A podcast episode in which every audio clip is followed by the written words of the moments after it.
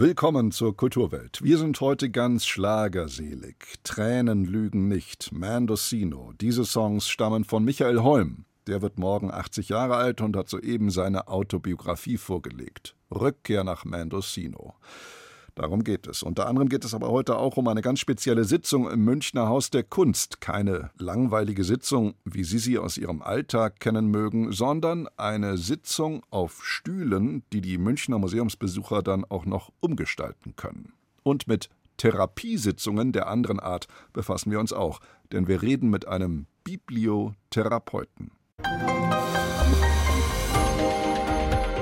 Bayern 2 Kulturwelt. Unter anderem geht es heute aber auch um eine ganz spezielle Sitzung im Münchner Haus der Kunst. Keine langweilige Sitzung, wie Sie sie aus Ihrem Alltag kennen mögen, sondern eine Sitzung auf Stühlen, die die Münchner Museumsbesucher dann auch noch umgestalten können. Und mit Therapiesitzungen der anderen Art befassen wir uns auch, denn wir reden mit einem Bibliotherapeuten. Kultur am Morgen auf Bayern 2. Heute mit Knut Kortzen.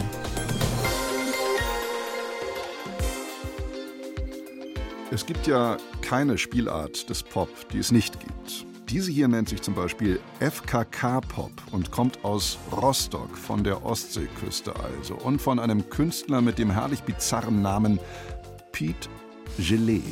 Und Pete Gelee, dessen bürgerlicher Name uns leider nicht bekannt ist, überliefert uns Sätze wie Musik ist mein Halt in vorübergehender Leichtigkeit, die Hüfte kreisend, knietief im Ozean der Banalität. Na dann, wir zögern weder solche Sätze zu zitieren, noch solche angeblich freikörperkulturelle Musik zu spielen. Das hier ist Pete Gillet mit Don't Hesitate.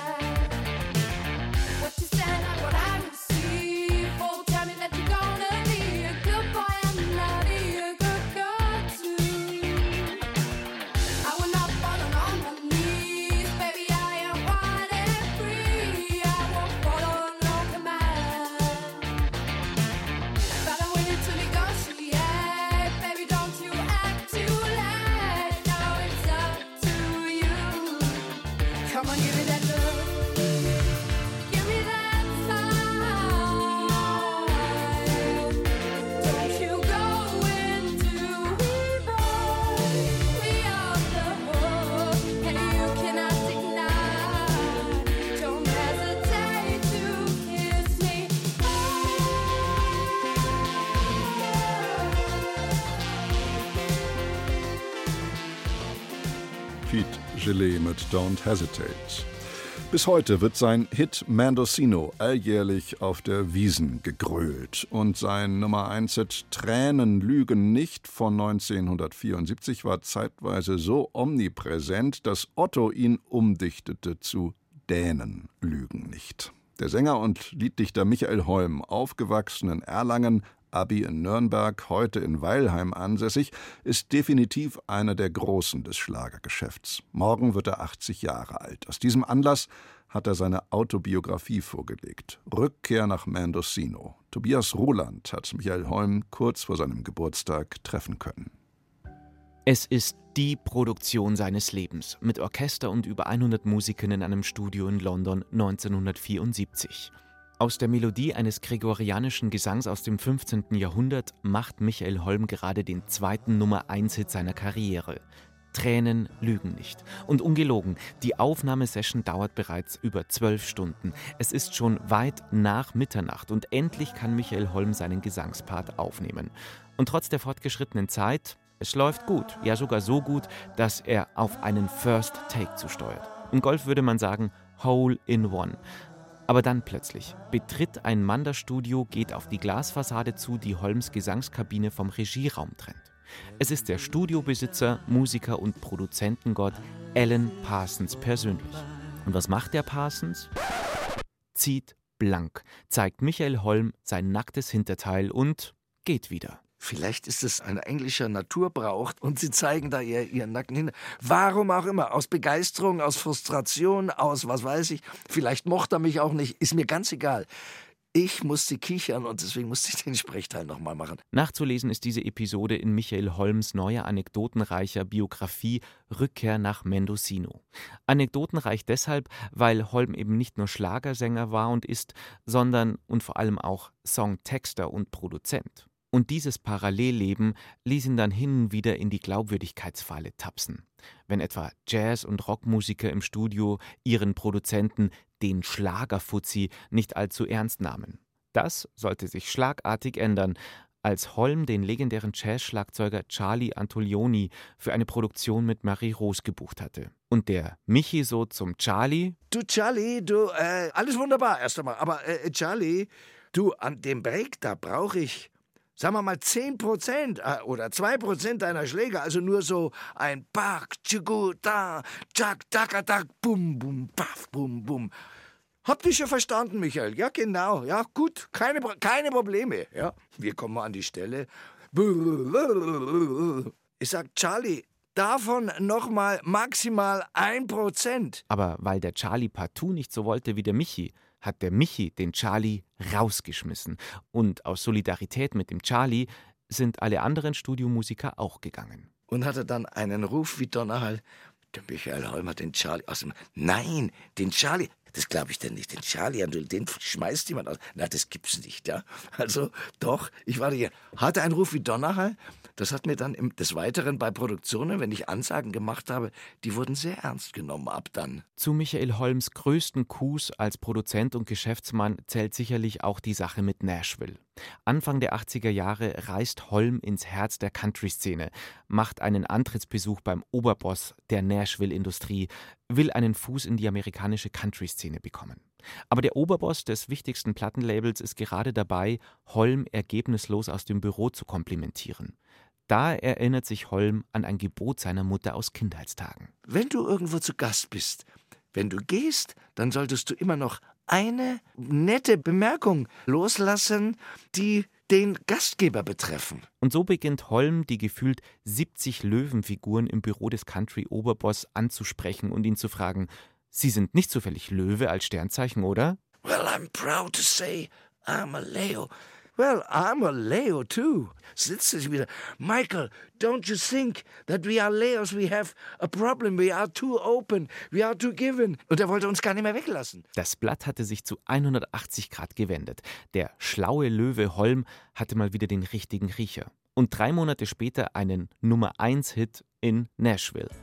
Und bevor es jetzt zu träumerisch und fantastisch wird, vielleicht noch eine bodenständige Info zu Michael Holm. Er hat lange gebraucht, bis er Text und Titel fertig hatte für seinen Joy Fleming-Song Ein Lied kann eine Brücke sein. Und gemäß seinem Motto 99% sind Transpiration, 1% Inspiration, lässt Michael Holm mitteilen, die Brücke, die gibt's wirklich. Und zwar ist das eine Brücke zwischen Reit im Winkel und der Salzburger Autobahn Richtung Mendo, äh, pardon, Richtung München, selbstverständlich. Tobias Ruland war das über den morgen dann 80-jährigen Schlagersänger Michael Holm und seine Autobiografie Rückkehr nach Mendocino, erschienen bei Hoffmann und Kampe für 25 Euro. Von Musiktherapie hat der eine oder die andere sicherlich schon gehört. Bei der Heilmethode Bibliotherapie darf man annehmen, dass sie noch nicht so bekannt ist. Eine Praxis für Bibliotherapie unterhält Alexander Wilhelm in Dortmund und er ist mir jetzt zugeschaltet. Guten Morgen, Herr Wilhelm. Guten Morgen, Herr Kortzen. Wer kommt da in Ihre Praxis für Poesie und Bibliotherapie, wie sie vollständig heißt, und auf welchem Wege behandeln Sie Ihre Klientel?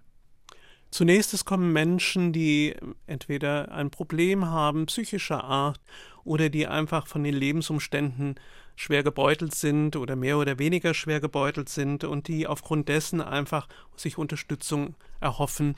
Und wenn diese Menschen dann auch eine gewisse Affinität zum Lesen haben, dann arbeite ich halt gerne mit der Methode der Bibliotherapie. Das heißt, Bibliotherapie besagt, dass es Texte sind von anderen geschrieben. Und das heißt Lektüre von der Literatur bis zu einem Zeitungsartikel oder auch einem wissenschaftlichen Text. Und Biblio, eben dieses Wort umfasst das, dann die Therapie im Verständnis aber der alten Griechen von heilen, pflegen, das heißt unterstützen auch. Es geht nicht nur um die Heilkunde im engeren Sinne, sondern um das, was uns auch allen wichtig ist, dass wir für unser Seelenheil sorgen. Wir leben ja in einem Dauerkrisenmodus. Derzeit erst die Pandemie, dann der Krieg in der Ukraine, die Energiekrise, die Naturkatastrophen um uns herum. Was kann da ein Buch bewirken? Erstmal ist es so, dass wir mit den Büchern ja auch verschiedene Gründe haben, warum wir lesen. Wir lesen einmal, um einfach unser Wissen zu erweitern, dann aber auch, um Anregungen zu bekommen, dann aber auch vielleicht, um ermutigt zu werden. Hier ist es zum Beispiel auch die Solidarität, wenn andere Menschen ein ähnliches Schicksal heimgesucht hat, dass sie finden oder erkennen, ich bin nicht allein davon betroffen. Es gab schon andere, die haben ähnliches erlebt und die haben das überstanden, haben sogar etwas darüber geschrieben, was ich jetzt heute lesen kann, woraus ich mir dann vielleicht auch wieder den einen oder anderen Rat oder die eine oder andere Anregung holen kann. Und nicht zuletzt, und das ist natürlich auch ein zentrales Thema, wir lesen, um zu entspannen. Viele schaffen es ja heute gar nicht mehr, sich stundenlang in ein Buch zu vertiefen und derart zu konzentrieren, weil sie ständig aufs Smartphone schauen zwischendurch. Ja, es sollte einfach, wenn ich mich auf ein Buch konzentriere oder auch einen längeren Text generell, dann äh, sollte ich einfach gucken, wenn ich es gerade auch nicht gewöhnt bin, mich anderen Reizen vielleicht in dem Moment nicht auszusetzen, wie dem Klingeln des Handys zum Beispiel. In Bayern stehen die Schulferien vor der Tür. Herr Wilhelm, Leute, die im Berufsalltag kaum zum Lesen kommen, suchen dann ja interessanterweise immer wieder nach Ferienlektüre. Das ist ja kein Zufall, dass man gerade in Zeiten der Entspannung und Erholung zum Buch greift, oder? Das ist überhaupt kein Zufall. Ich kenne aber auch die Situation, dass ich ja gerade, wenn ich mir vorher, vor dem Urlaub, vorstelle, ach ja, das eine Buch, dieses Buch oder jenes Buch könnte ich jetzt lesen oder werde ich im Urlaub lesen, dass ich dann im Urlaub bin und denke, ach, habe ich eigentlich gar keine Lust, ich habe ganz andere Interessen im Moment, um was zu lesen. Und deshalb bin ich zum Beispiel, und ich weiß, dass es anderen Menschen auch oft so geht, bin ich eher jemand, der im Urlaub selbst aus den mitgenommenen Büchern, die ich nie zu Ende gelesen habe, alle, dass ich aus dieser Auswahl dann mein Buch raussuche, mit dem ich beginne. Mhm. Bücher sorgen ja für neuronale Stimulation und sind im besten Sinne geistig anregend. In jüngerer Zeit hat man allerdings bisweilen den Eindruck, dass Lektüre auch etwas enorm Stressierendes und Beunruhigendes, sogar Verletzendes sein kann, wenn man an all die Triggerwarnungen denkt, die neuerdings in Büchern stehen und die in etwa so lauten, die Inhalte dieses Romans oder dieses Buches können belastend oder retraumatisierend auf Leserinnen und Leser wirken. Was hält der Bibliotherapeut von solchen Triggerwarnungen? Es ist halt so, dass viele Menschen auch sehr empfindlich sind. Und je nachdem, was jetzt mein Problem, mein Thema ist, kann ich unter Umständen von der einen oder anderen Formulierung betroffen oder gar erschüttert sein. Auf der anderen Seite ist es ja auch so, dass wir gerade bei einer Auswahl für den Urlaub ja nicht unbedingt ein zentrales Thema, was ich im Moment vielleicht gerade habe, mit in die Lektüre reinnehme, in meine Lektürauswahl, sondern ich möchte in der Regel erstmal einen Abstand finden. Und gerade auch in diesem Abstand finden, sprich entspannen, kann auch eine Wirkung, eine wichtige Wirkung sein. Denn aus mit ein bisschen Distanz zu meinem Thema kann ich mit dem einen oder anderen anders umgehen. Andererseits auf Ihre Frage hin ist es auch so, dass viele Formulierungen auch manchmal darauf aus sind, zu, ja, zu provozieren, weil, und das ist nicht zuletzt auch in der Bibliotherapie sporadisch der Fall, weil ja vielleicht auch das eine oder andere angesprochen, angeregt werden soll. Und wenn es eine einfache Anregung nicht reicht, dann muss eventuell etwas krasseres her. Entschuldigen Sie das Wort, aber es ist letztendlich so. Hm. Das Wort krass ist jetzt nicht so. Naja, ist nicht so häufig von mir gebraucht. Eine Form des gemeinsamen Lesens ist ja der Lesekreis. Aus Großbritannien kam vor einigen Jahren schon der Trend des Shared Reading zu uns, also eine medizinisch empfohlene Methode des Teilens von Leseerlebnissen, indem man sich regelmäßig trifft und über Lektüreerlebnisse austauscht. Fällt das auch unter Bibliotherapie? Im weiteren Sinne fällt das auch unter Bibliotherapie. Bibliotherapie umfasst ja auch schon, wenn ich zum Beispiel morgens, ob jetzt im Radio oder in der Zeitung, einen Satz höre oder auch einen Satz lese oder ein Wort, was mich begleitet, was mich vielleicht auch zum bestimmten Gedankengang anregt. Von daher ist es einfach so, dass ja manchmal auch der Austausch mit anderen ja auch mich wieder anregen kann, eine neue Sichtweise zu dem Buch zu finden. Auf Ihre Frage von vorhin mit dem Triggern kann aber auch zum Beispiel gerade in einem solchen Lesekreis die Wirkung eines solchen Triggers reduziert werden, weil ich kann es relativieren. Die Bibliomanie, die einer Erzählung von Gustave Flaubert den Titel gibt, also die krankhafte Büchersucht, die närrische Liebe zu Büchern, die behandeln Sie auch oder nicht? Ehrlich gesagt, ich habe noch keinen Menschen bisher bei mir in der Praxis gehabt, äh, der unter Bibliophobie gelitten hat. Phobie äh, äh, wäre das eine, Mani das andere. Mani, Entschuldigung. Das sagt der Bibliotherapeut Alexander Wilhelm. Herr Wilhelm, ich danke Ihnen sehr für das Gespräch. Gerne. Ich danke Ihnen.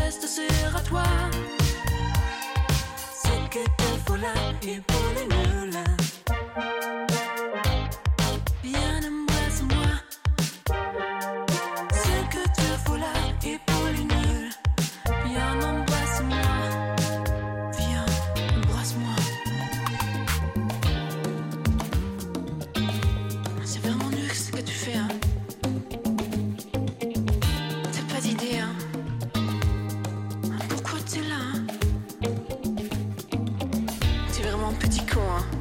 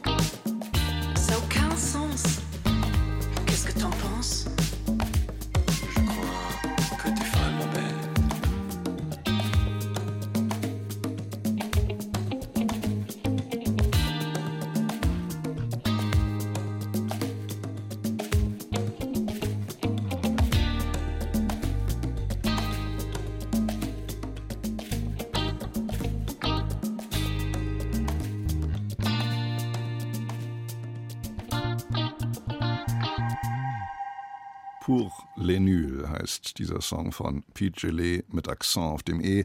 Pour les das heißt so viel wie für blutige Anfänger.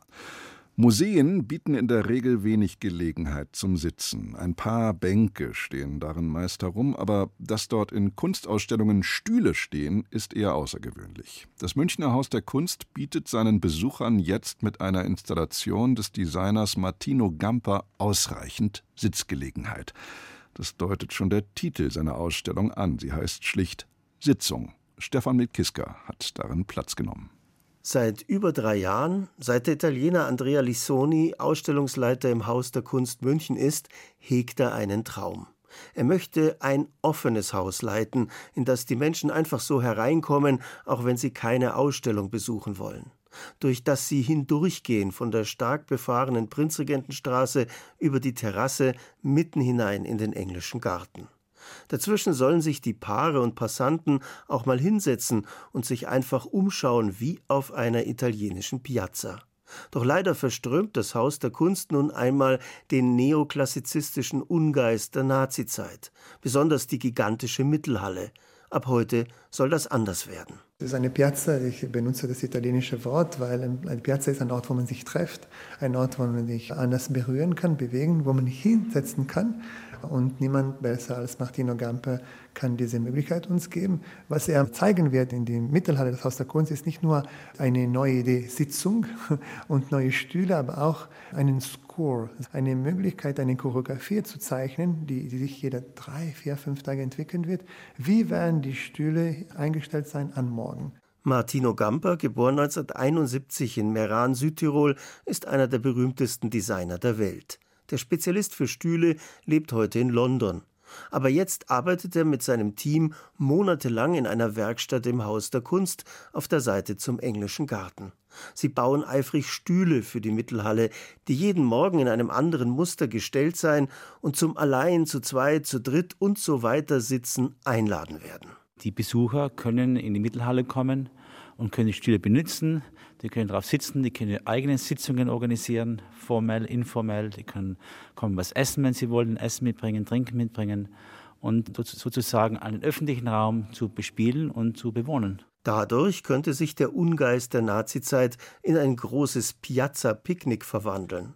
Und natürlich soll auch die Schwellenangst vor dem Kulturort Museum abgebaut werden. Überdies entsteht eine neue Stuhldesignlinie Made in House der Kunst, gewissermaßen aus einem Bauhaus der Kunst. Die ersten Modelle von Martino Gamper schauen einladend aus. Barock geschwungene Armlehnen, blau schimmernde Kinderstühle, interessante konzentrische Kreise auf der Sitzfläche. Die Idee war, Stühle zu schaffen für den Raum, für die Mittelhalle, die originell sind, die kreativ sind. Das heißt, jeder Stuhl ist ein Einzelstück aber die sind in diesem Fall alle aus dem gleichen Holz geschnitzt. Das Holz selber ist ein Abfallprodukt von der Furnierindustrie. Das haben wir so zusammengeleimt und dann wieder neu formulierte Formen. Und es gibt 19 verschiedene Designs, aber die werden untereinander vermischt. Das heißt, es gibt 19 Sitzflächen, 19 Füße, 19 Rückenlehnen. Jetzt stehen die kreativ unterschiedlichen Stühle in der Mittelhalle und laden zum Verweilen ein. Zur Sitzung kommt noch eine Lichtung. Eine Lampenfirma lässt an langen Kabeln Leuchter herabhängen, die ein dezidiert mildes Licht verströmen. Außerdem wirkt so die Halle etwas niedriger. Martino Gamper ist so schon jetzt der angenehmste erste Eindruck gelungen, den das ehemalige Haus der deutschen Kunst je hatte. Wie hat Andrea Lissoni bereits vor einigen Jahren seinen Landsmann Gamper für die Aufgabe gewinnen können? Martino, dieser Haus hat eine Geschichte, eine Geschichte, wir erinnern sollen und wollen. Aber wie geht es um Türe und Möbeln und Stühle und Tische? Das Haus ist voll Stühle. Ich sehe Stühle von alle Ära. Die sind überall in die Ecken. Die, die kommen an die 30er, die 40er, die 50er. Das ganze Haus hat so viele Stühle. Was machen wir damit? Das, das heißt etwas. Nein, jetzt fangen wir etwas Neues an. Das große Stühlerücken durch den Designer Gamper und die Besucher im Haus der Kunst München hat begonnen. Bis zum 1. April kommenden Jahres im Münchner Haus der Kunst zu sehen, Martino Gampers Sitzung. Der Kulturkampf in den Vereinigten Staaten treibt immer bizarrere Blüten. Was Amerikas Rechte entzückt, empört Amerikas Linke. Der Action-Thriller Sound of Freedom und der Country-Hit Try That in a Small Town von Jason Aldean sind dann nur die jüngsten Beispiele. Sebastian Hesse berichtet aus Washington. Anarchie in den Großstädten. Das Bildmaterial im Video zum jüngsten Country-Hit von Jason Aldean zeichnet ein apokalyptisches Bild vom urbanen Leben in Amerika. Chaos, Gewalt, Ausschreitungen. Im Refrain droht der Country-Barde den Unruhestiftern, versucht das mal in einer Kleinstadt. Von meinem Großvater habe ich einst eine Pistole gekriegt, so der Songtext von Try That in a Small Town.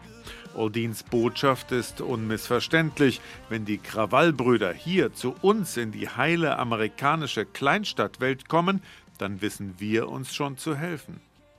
Ein Flirt mit Selbstjustiz, das ein Narrativ von Donald Trump aufgreift. Demokratisch regierte Großstädte sind völlig außer Kontrolle geraten. Why are you doing it?